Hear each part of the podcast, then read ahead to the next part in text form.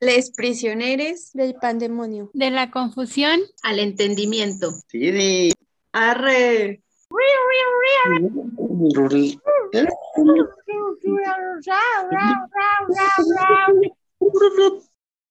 Les prisioneros del pandemonio. De la confusión al entendimiento. Sí, Arre. Hola a todas, todos y todes.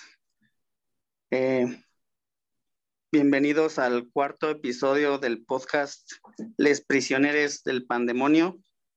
Estamos aquí con el compañero Michel Lara. Nos está acompañando desde el bello y caluroso estado de Oaxaca, aquí con eh, unas temáticas pues relevantes en, en, en, esta cuestión de la psicología social y su quehacer. Te damos la bienvenida, Michelle, ¿cómo estás? Hola, ¿qué tal, Luis? Eh, Súper encantado de poder estar hoy con ustedes, eh, súper emocionado de, de, poder compartir un poquito de, de, lo que estoy haciendo ahorita, los proyectos en los que estoy y pues también de mis saberes. Bien, entonces seguro eh, nos serán de mucha relevancia lo, lo, lo que puedas decir. Y pues antes que otra cosa, bueno, nosotros estamos en la, la Universidad Autónoma de Querétaro. Nos gustaría también preguntarte a ti eh, en dónde te formaste, eh, cómo, cómo, cómo fue ese proceso, a dónde te llevó, desde dónde partiste y pues lo que quieras añadir. Claro, ok. Yo soy egresado del Instituto de Estudios Superiores del Golfo de México, Campus Oaxaca. Eh, soy egresado de la licenciatura en psicología. Actualmente estoy en proceso de titulación, tengo el grado de pasante. Y mi, mi interés por el área de, de, la psicología social es bastante eh, curioso. Yo entro a la universidad con la idea de eh, sí querer conocer los procesos eh, psicológicos, conocer cómo es que la, la, mente humana llega a trabajar y cómo esta nos guía día a día. Incluso eh, por ahí esta idea maquiavélica en algún momento de poder llegar a comprender estos procesos para poder en algún momento eh, controlarlos o eh, predecirlos eh, bajo este morbo, esta mirada pues ingenua de lo que puede llegar a ser el psicólogo. Posteriormente me meto un poquito más al área de psicología clínica. Mi, mi universidad tiene un poquito más ese corte de los primeros cuatro semestres y a partir de eh, quinto semestre nos empiezan a preparar como psicólogos generales. Entonces, eh, llevamos un tronco de psicología organizacional, un tronco de psicología educativa, un tronco de psicología eh, social, barra experimental y comunitaria. Y es donde empiezo ya a tener el interés por poder comprender realmente cómo es que se dan todos estos procesos psicológicos, pero enfocados a las interacciones sociales, ¿no? comprender un poquito cómo empiezan a surgir todos estos eh, conflictos de discriminación, de estigma, de exclusión social, cómo es que vamos formando grupos sociales.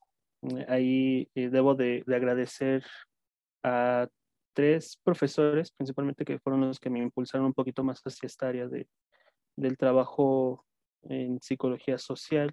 Uno fue la, la maestra eh, Rocío de la Roca, ella eh, con un corte psicoanalítico, psicodinámico, es egresada de la Facultad de Psicología Social de la UAM, me parece.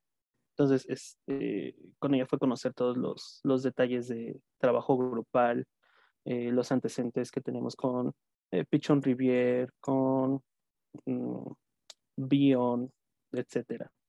De ahí la maestra Sofía Bautista, eh, ya me parece que es egresada de la Universidad Vasconcelos, que eh, está más metida a estos movimientos del feminismo, este, la perspectiva de género, comunidad de GLBT y al análisis institucional sobre todo.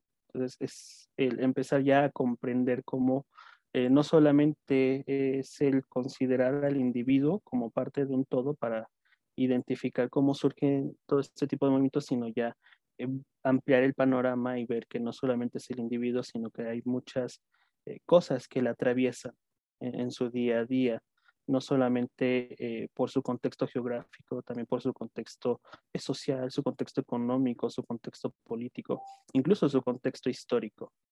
Y de ahí al profesor Julio César, bueno, maestro Julio César, que eh, con él llevamos taller de trabajo comunitario. Eh, el objetivo de ese taller era poder aterrizar todos los aprendizajes de la trama del tronco clínico y del tronco social a un trabajo de intervención, pues, de diagnóstico y de intervención en una comunidad. Son mis primeros acercamientos como tal ya al trabajo de la psicología social en su variante de psicología social comunitaria. Y pues desde entonces le, agarré un cariño enorme al poder estar trabajando en este apartado de diagnóstico, en este apartado investigativo y sobre todo en este apartado ya interventivo, de el poder aterrizar lo que he llegado a aprender en una labor que tenga algún beneficio a nivel social, sobre todo. Bien, y todo el, el proceso, el desarrollo que, que has tenido en, en, el área ha sido dentro de, del, del, perímetro de Oaxaca o lo has llevado o, te has em, permeado eh, de, de, de, otros, de otros lugares? Eh, como tal, a nivel formativo, todo ha sido eh, en la ciudad de Oaxaca. Incluso los pocos trabajos que he llegado a realizar son dentro de la ciudad de Oaxaca.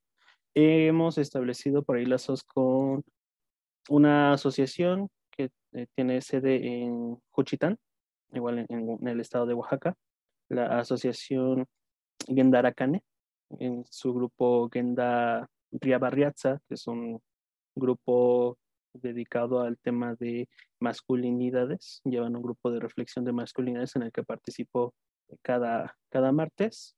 Ah, también hemos ahí establecido ah, contacto con el psicoterapeuta Tlacaelel, que es director de la Asociación Hombres Diversos en la Ciudad de, México, y con el maestro Hugo Gómez, que también está participando eh, en todos esos temas de eh, adicciones, perspectiva de género, y él también en la Ciudad de México. Gracias. Siguiendo un poco con esto que ya nos compartes de los paradigmas y como de la unión o, el retomar distintas perspectivas, distintas teorías que al final me parecen que se van complementando. Y un poco en, el mismo sentido en el que preguntaba Gato, eh, me gustaría saber si has tenido como vínculo con otras universidades que eh, también impartan la psicología social ¿Cómo es que ves ese contraste a lo mejor entre paradigmas o siguen la misma línea? ¿Cómo, cómo ves eso? ¿Cómo ves que se retoma la psicología social en Oaxaca? Yo creo que Oaxaca es un, una zona estupenda para poder llevar a cabo el ejercicio de la psicología social. en Oaxaca, los distintos conflictos sociales que ha habido a lo largo de los últimos 30, 40 años han tenido una repercusión no solamente a nivel político, a nivel económico y a nivel social. Entonces, el poder tener esa perspectiva, el poder cambiar un poquito esta visión que muchas veces tenemos de algunas luchas sociales, por ejemplo, eh, aquí en Oaxaca, pues es muy conocido el, conflicto del magisterio, de los maestros contra el gobierno y empezar a, a, quitarte un poquito esa venda o ese sesgo de decir es que los maestros están haciendo puro relajo, están haciendo puro desmadre eh, y, realmente sentarte y decir, ok, sí, a lo mejor lo que están haciendo no es lo que más provecho podría ser o más a gusto podría tener a la población en general, pero veamos qué es lo que realmente están pidiendo, cómo es que realmente se llega a este punto. Entonces, de, ese lado eh, me parece bastante, bastante interesante poder ejercerlo en Oaxaca. En cuanto a otras instituciones, en el estado de Oaxaca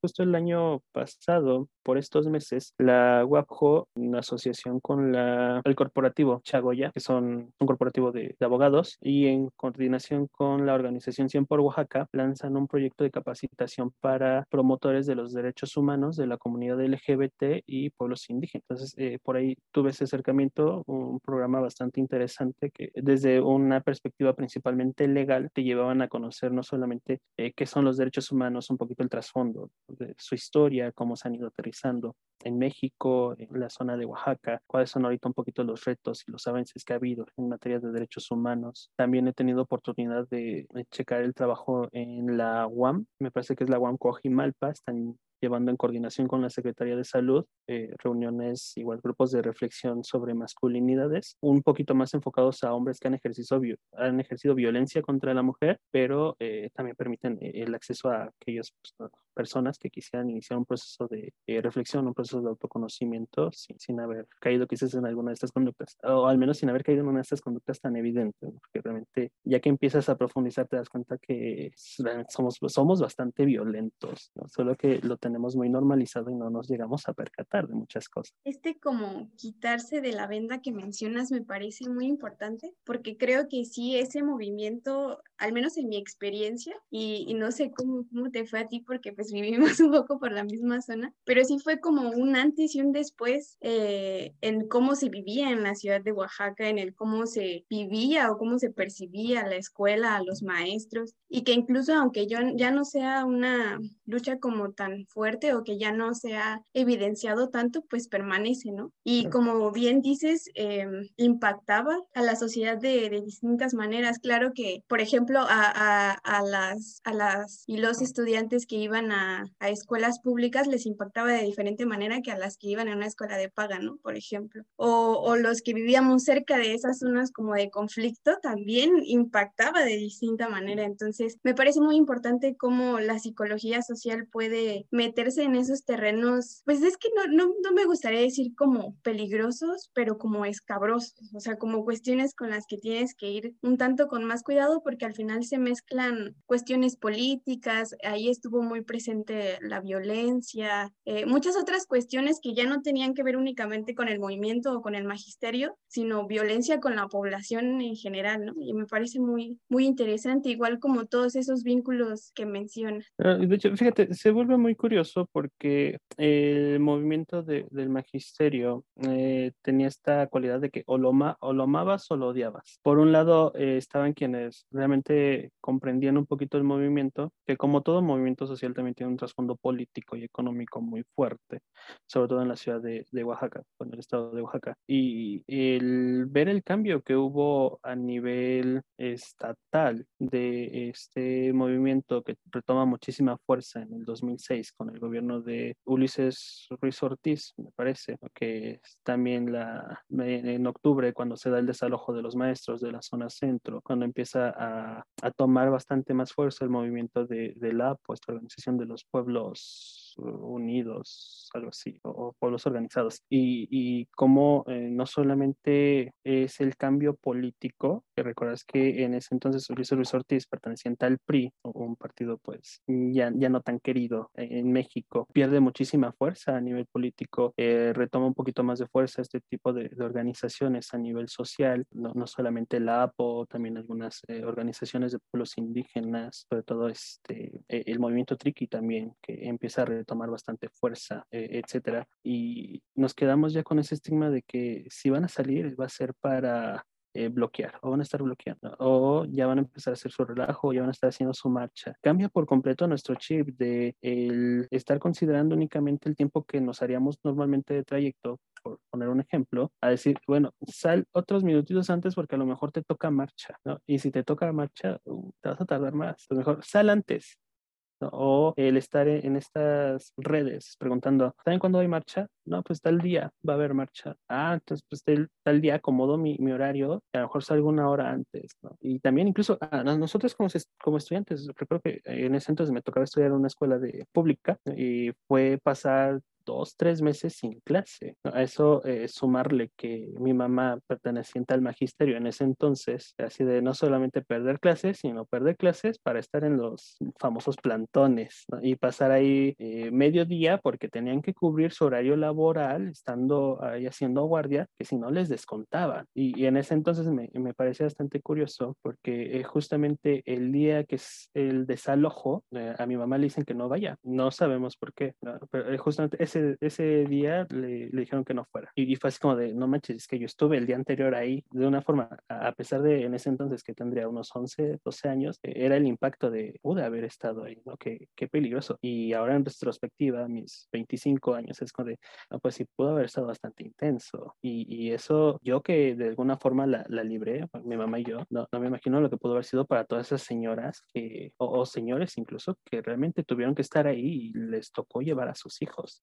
Pero, bueno, eso desde una perspectiva un poquito más personal, ya retomando desde la perspectiva de las psicologías sociales, todo lo que eh, realmente estaba entrelazado ahí, por un lado la motivación económica, porque si, si no ibas a los plantones te descontaban, y si te descontaban, pues era dinero que no ibas a poder recuperar. Pues de alguna forma los maestros también estaban ahí bastante pues, perjudicados de esa forma, ¿no? o chantajeados, si queremos verlo desde una perspectiva más fría, apelando incluso a intereses más bien económicos de estos grupos que estaban a, al frente, ¿no? de, de, los eh, líderes de sindicatos, de los, los líderes ¿no? o las cabezas del magisterio. Realmente y tristemente, Oaxaca, al igual que en muchos estados, pues sufre de muchísima corrupción. Entonces es muy, o sería muy idílico, muy utópico crear que todo este tipo de movimientos que traen un trasfondo social realmente lo están haciendo por beneficio neto de la comunidad. Pero pues son cositas que muchas veces no nos podemos analizar. Entonces es cuestión de eh, salirnos de este sesgo de únicamente ver lo que los medios de comunicación nos presentan, a lo mejor, o lo que llego yo a presentar o, a presenciar, ponernos realmente a pensar cuáles pueden ser las variables a nivel político, a nivel económico, a nivel social, incluso cómo está mi, comunidad, cuál es su contexto sociohistórico. Ahí ya tenemos otra coincidencia porque mi mamá también es maestra y yo también anduve como ahí me, parece muy curioso que haya tantas coincidencias, pero me parece igual como muy interesante todo lo que has compartido hasta ahora. Y pues gracias, ya le cedo la palabra a Gato. Sí, gracias Andy. Eh, nos comentabas que te, te, estabas especializando en cuestiones de, de, género y también hablabas de masculinidades. Te quisiera preguntar, ¿cuáles son como los principales fenómenos y problemáticas sexogenéricas uh, allá en Oaxaca? Fíjate, se vuelve una pregunta bastante curiosa. Mm, primero, porque nos corresponde entender cuál es el, paradigma a nivel sexogenérico que predomina en Oaxaca. Oaxaca es un estado con una tradición católica muy profunda. Entonces, eh, gran parte de la población en Oaxaca se considera católico, eh, ya sea practicante o, como solemos decir, de, fin de semana. Eh, sin embargo, traemos toda esa cultura, es parte de la identidad. ¿No?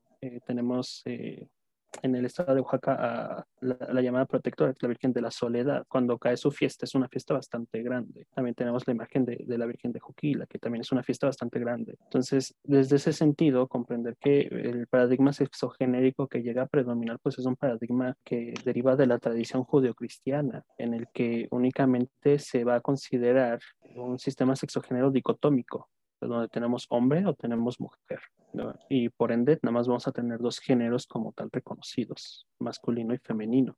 Y curiosamente choca porque en el istmo de Tehuantepec tenemos un sistema sexogenérico de, de, índole más bien analógico, por, por, así decirlo, en el que no son solamente dos sexos, sino ya tenemos un tercer sexo, los, los llamados mushes, okay, de, del istmo de Tehuantepec. Y sí. Y es, es muy curioso cómo, a pesar de que dentro de nuestra cultura también, incluso dentro de nuestra cultura y dentro de nuestra identidad, con un mayor antecedente histórico, que eh, los, los mushes derivan de, de este, los distintos pueblos zapotecas pertenecientes al territorio que hoy conocemos como Oaxaca, antes de la conquista española y antes de la época es, de, de la colonia. Entonces, seguimos con, con muchos estigmas, seguimos con muchos prejuicios, seguimos con muchos ejercicios de discriminación hacia todos aquellos individuos, individuas e individuos que se salen de este paradigma judeocristiano, ¿no?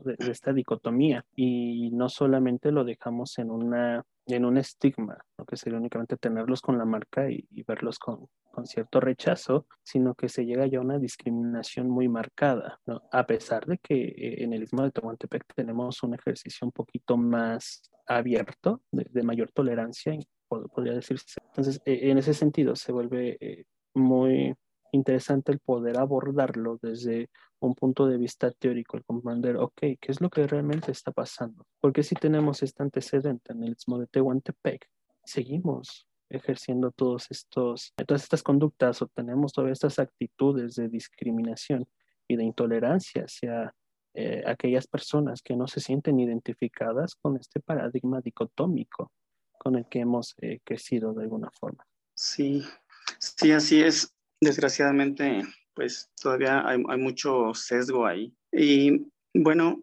se nos, hacía, se nos hace interesante también preguntar sobre cómo, cómo es vivido allá el, para, para las personas con otras preferencias que no sean hetero en, en, en la cotidianidad, pero también articulado desde la, la, ciudad, desde el medio rural, porque, bueno, la pregunta sale de, de la pluralidad que podemos hallar en Oaxaca a comparación, por ejemplo, de Querétaro, que es mucho más, mm, bueno, tiene, tiene menos variedad, ¿no? De, de regiones, es más pequeño, etc. Entonces, en, ese sentido, ¿cómo, cómo, cómo, cómo es vivido? ¿Cómo, ¿Cómo se ejerce en la ciudad, por ejemplo, y en el medio rural? Ay, fíjate, si en la ciudad es difícil, en las zonas rurales es todavía más difícil. Aquí en la ciudad todavía tenemos ejercicios que pueden ser discriminatorios, pero no llegamos a un ejercicio de poder muy violento en el sentido de que podemos ver los feos, o bueno, se, les puede llegar a ver feos, se les puede llegar a negar el acceso a muchos espacios todavía. E incluso habrá personas que sí les llegarán a, los llegarán a agredir de forma verbal, pero son muy contados los casos en los que alguna persona perteneciente a la comunidad LGBT llega a ser agredida de forma física, por, por ponerlo eh, en una perspectiva de que la violencia física sea lo más fuerte que pudiesen llegar a recibir, y, y sin contar violencia de tipo estructural o violencia de tipo cultural.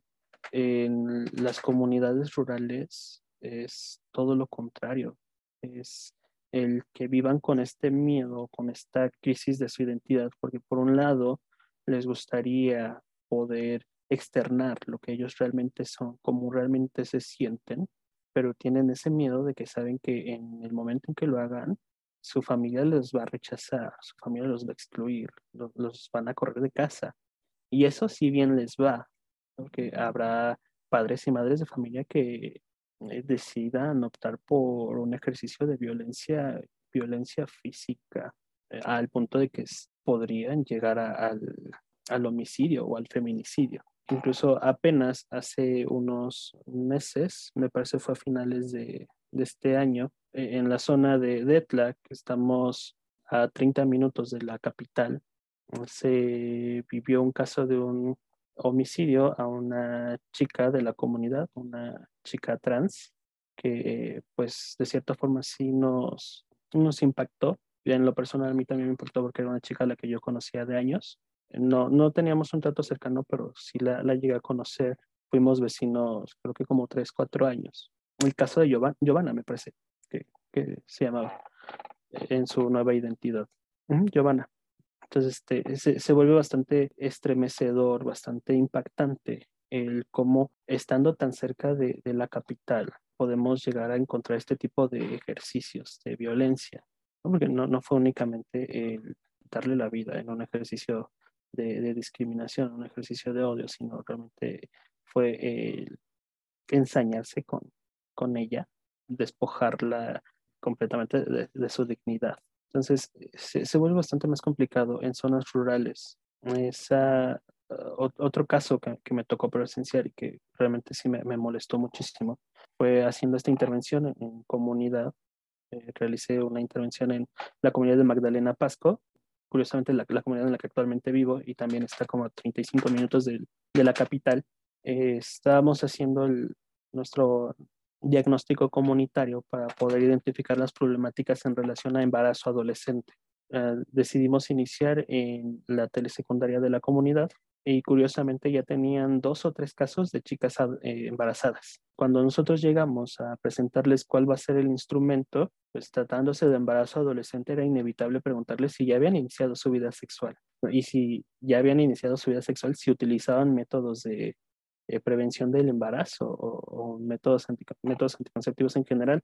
Y los mismos directivos, cuando llegan a esa zona de, de nuestro cuestionario, eh, se escandalizan y nos piden que cambiemos esas preguntas porque están muy pequeños para que les hablemos de sexo. Y, y para mí fue, fue un coraje enorme porque, o sea, párame tu tren, estás viendo que tienes ya tres alumnas embarazadas y me estás pidiendo que no les hablemos de, de sexo, o sea, incluso ni siquiera de, de, sexo como tal, sino de eh, hablando de, una eh, educación en sexualidad. Decirles, conózcanse, sepan cuáles pueden ser las consecuencias y por qué no está chido que se embaracen a esta edad. Y sobre todo, si ya van a iniciar ejercicio, pues ejérzanlo de manera responsable o lo más responsable que se pueda. Eh, recibimos realmente un, un, no por respuesta en esa institución. Tuvimos que actuar de manera un poquito más por debajo de la mesa y disimular algunos ejercicios para poder hablar con los chicos y poder transmitirles esta información que, a mí me parecía ya urgente poder presentárselo. Fue cambiar todos los talleres que teníamos preparados para esa institución y hacer charlas súper rápidas con los grupos, literal llegar con los grupos y decirles, miren, chavos, vamos a hablar de sexualidad, cualquier pregunta que quieran hacerme, háganla. Por muy ridícula que les parezca, háganmela. Vamos a tratar de responder todas. Tenemos una hora para platicar. Y me agradó la, respuesta que tuvieron los chavos. Fue el estar preguntando eh, en un ambiente súper de confianza, el, oye, ¿qué pasa con mi regla, por ejemplo? Me, preguntaron varias chavas, ¿qué, pasa con la regla? ¿Qué, pasa con, el embarazo? ¿Qué, ¿Qué, pasa durante eh, el sexo? ¿Por, ¿Por, qué debo de cuidarme realmente? Incluso había chicos que, me, llegaban a preguntar, ¿dónde puedo conseguir condones? Viven en una comunidad relativamente tradicional, pues el ver a un chico de secundaria pidiendo condones en la tienda o en la farmacia, pues iba a, ver, iba a ser mal visto y fue darles, bueno chicos, pueden acercarse a cualquier centro de salud. No, no necesitan como tal decirle para qué. Y si les da pena todavía decirle que es porque ustedes los quieren usar, díganle que es para una exposición de la escuela y no va a haber ningún problema. Nada, tengan cuidado que no les den eh, los, los condones caducados que llega a pasar, ¿no? Bajo esta concepción de que, ah, bueno, si los vas a utilizar para una exposición, no te doy de los que están todavía en uso, no los que se pueden usar todavía me, encantó mucho la disposición que tuvieron los chicos, ¿no? en contraposición a, la actitud que tomaron los directivos.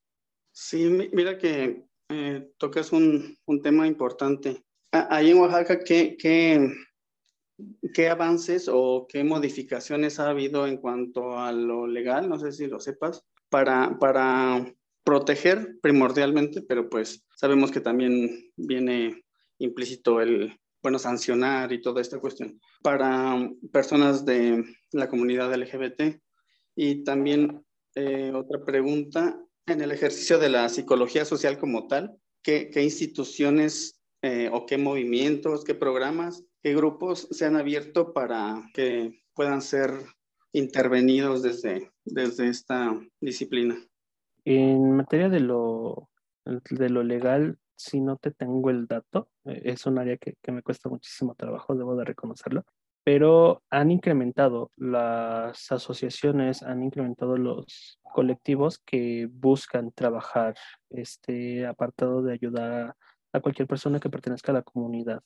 Esta capacitación que, en la que participo el año pasado, eh, éramos más de 100 chavos chavas, chavos y, chaves. Eh, me encantó que casi 120 me parece que éramos, al menos 80 estábamos en, la ciudad de Oaxaca, o, en el estado de Oaxaca por lo menos. Entonces eso me, me hablaba de que no solamente era una eh, preocupación que empezaba a surgir en mí, sino que la red que se estaba empezando a formar en el estado de Oaxaca era bastante grande.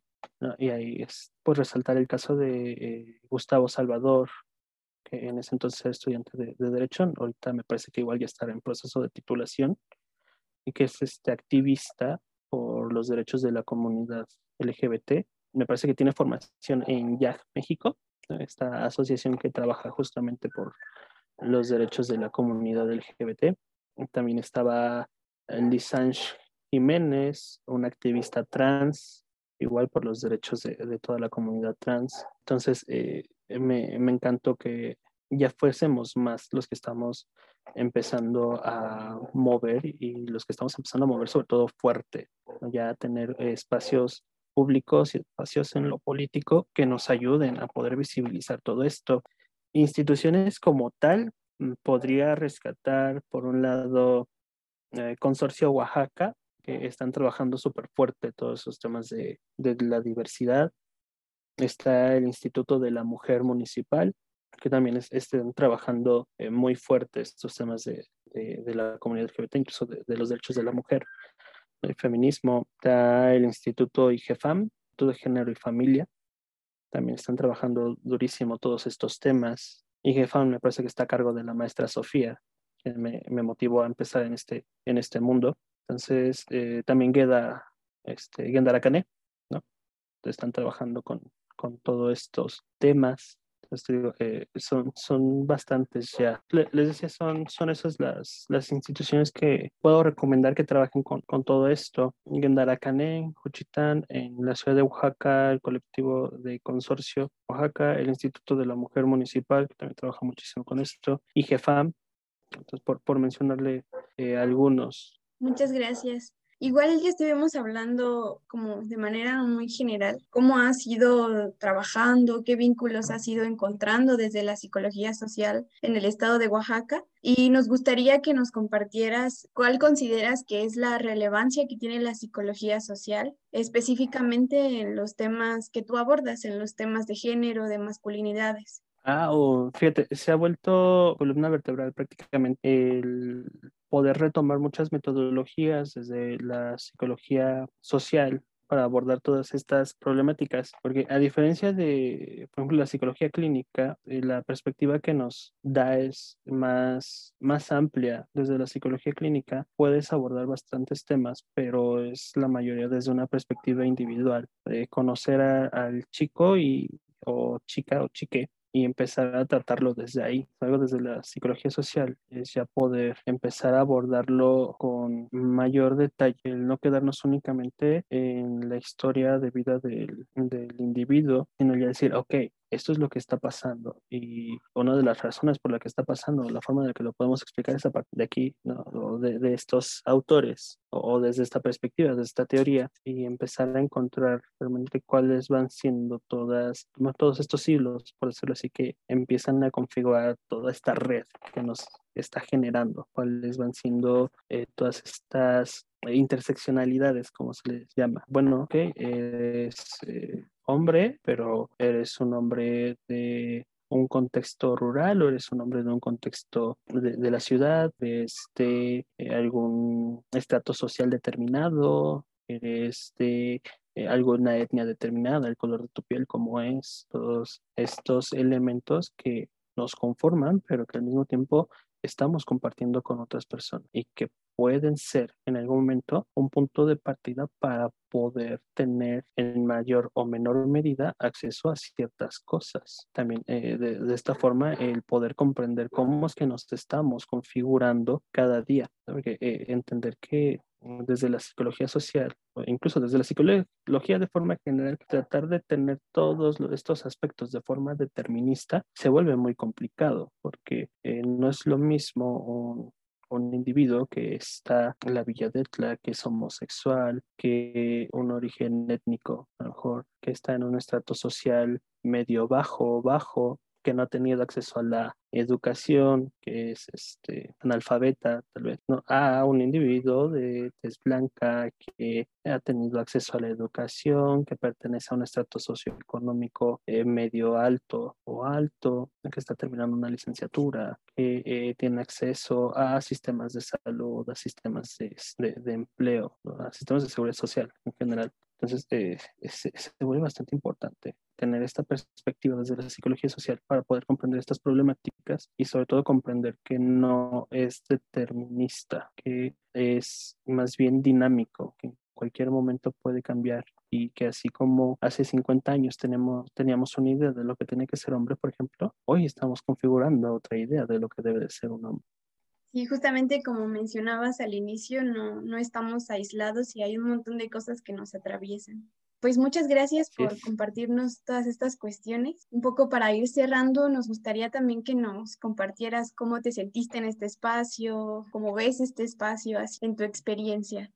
No, me, me, la pasé bien, eh, se, se, me fue muy rápido la, la hora que llevamos platicando, me, me, encanta que estén haciendo este tipo de iniciativas, que estén generando sobre todo este, estas eh, redes que a, lo mejor ahorita son, son de trabajo, pero más adelante pueden ser de una, una colaboración en un sentido un poquito más, más personal, más eh, en plan de relaciones sociales y no tanto relaciones laborales. Luego me, me parece muy, muy importante también el, darle visibilidad a esta rama de la psicología que muchos le hacen como que el fuchi, se quedan con, ay, psicología social, no, me voy a la clínica, que es un poquito más divertida, o me voy a la organizacional, que es este, lo que está dejando un poquito más de dinero ahorita. Pero yo siento que ni, ni la psicología clínica ni la psicología organizacional habrían tenido el impacto que están teniendo ahorita sin, sin la psicología social y viceversa. La psicología social también ha tomado muchísimos aspectos de, de estas dos, dos, ramas. Entonces, eh, eh, me parece increíble que se esté haciendo estos espacios y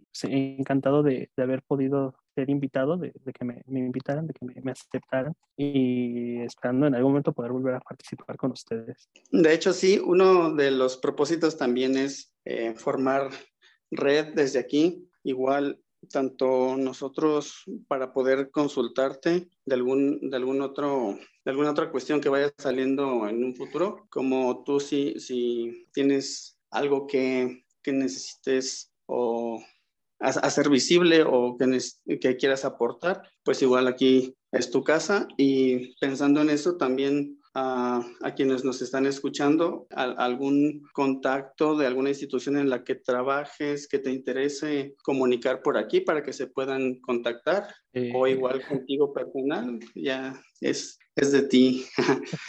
Ah, claro, sin, sin, ningún problema. Si les gustaría contactarme, eh, puede ser a mi teléfono celular, el 951-128-2233. Pues ahí eh, la llamada normal, un mensajito. Eh, también me pueden encontrar a través de Ceres Podcast. es una iniciativa que tengo con otros compañeros y compañeras psicólogas, psicólogos para hablar justamente de todos esos temas, perspectiva de género, masculinidades, feminismo, comunidad LGBT. Eso si, si, se puede hacer el, comercial, abusando un poquito de la confianza, eh, en junio vamos a estar preparando un, un, especial por el mes del orgullo gay. Ya ahí van a poder estarnos escuchando los sábados a las 7 aproximadamente, si, si no sale mal, pero sábados. Sí, no, no es abuso. De hecho, pues, pues gracias por, por compartirlo y esperemos que, quienes nos están escuchando también eh, asistan a escuchar este, este podcast en, ese, en esa fecha. Sí, muchísimas gracias. Pues sí, este sábados pueden ahí estarnos buscando eh, Ceres Podcast, así nos encuentran en, en Facebook. Incluso si, si quieren buscarlo desde la, la barra de direcciones, eh, facebook.com diagonal Ceres Podcast y ahí salimos luego, luego. Igual si, si ustedes en, en, algún momento necesitan algo, pues ya, ya saben, ahí nos podemos poner en contacto sin ningún problema. Sí, muchas, muchas gracias de verdad. Pues igual agradecerte por haber compartido este tiempo con nosotras. La verdad es que fue una plática, como bien dices, muy amena, muy interesante. Y eh, concuerdo contigo en que está muy chido no solamente hacer redes como para cuestiones académicas, sino también pues, para conocer a otras personas que están haciendo psicología social en otros lugares y, y saber que estamos ahí, ¿no? Entonces está, está muy chido. Y pues igual, de nuevo, gracias, muy, muy agradecida y muy feliz de que estés aquí. muchísimas gracias a ustedes por, por la invitación. Bueno, Michelle, pues muchas gracias por acompañarnos en esta primer temporada de Les Prisioneres del Pandemonio. Estamos muy contentes de escucharte, de hacer vínculo. Bueno, un abrazote, que estés súper bien. Acá nos seguimos escuchando. Muchísimas gracias, Tania. Igual, un, un fuerte abrazo desde Oaxaca. Les prisioneros. El pandemonio. De la confusión al entendimiento. Sidi.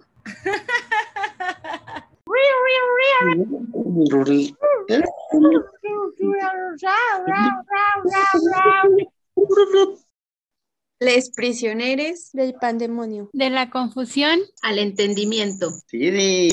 Arre.